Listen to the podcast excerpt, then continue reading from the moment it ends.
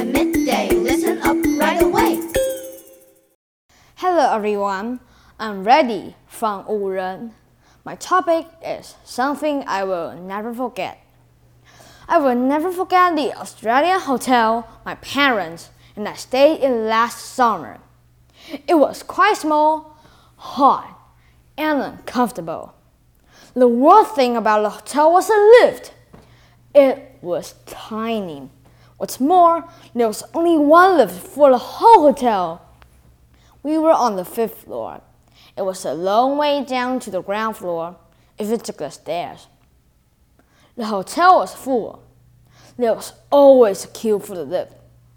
We spent a long time waiting for the each day. It was also unreliable. It kept breaking down.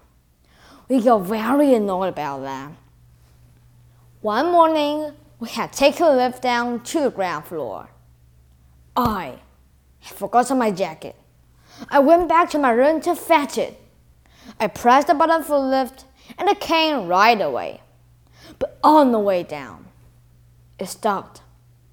I was not on any of the floors. It had broken down. I panicked. I banged on the door and shouted. Then I pressed the alarm bell.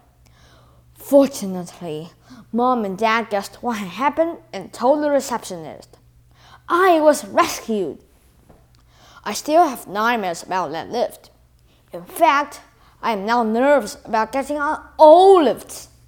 I keep thinking that they will break down anytime.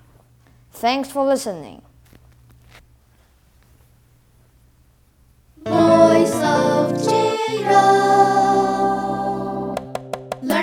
Now and then.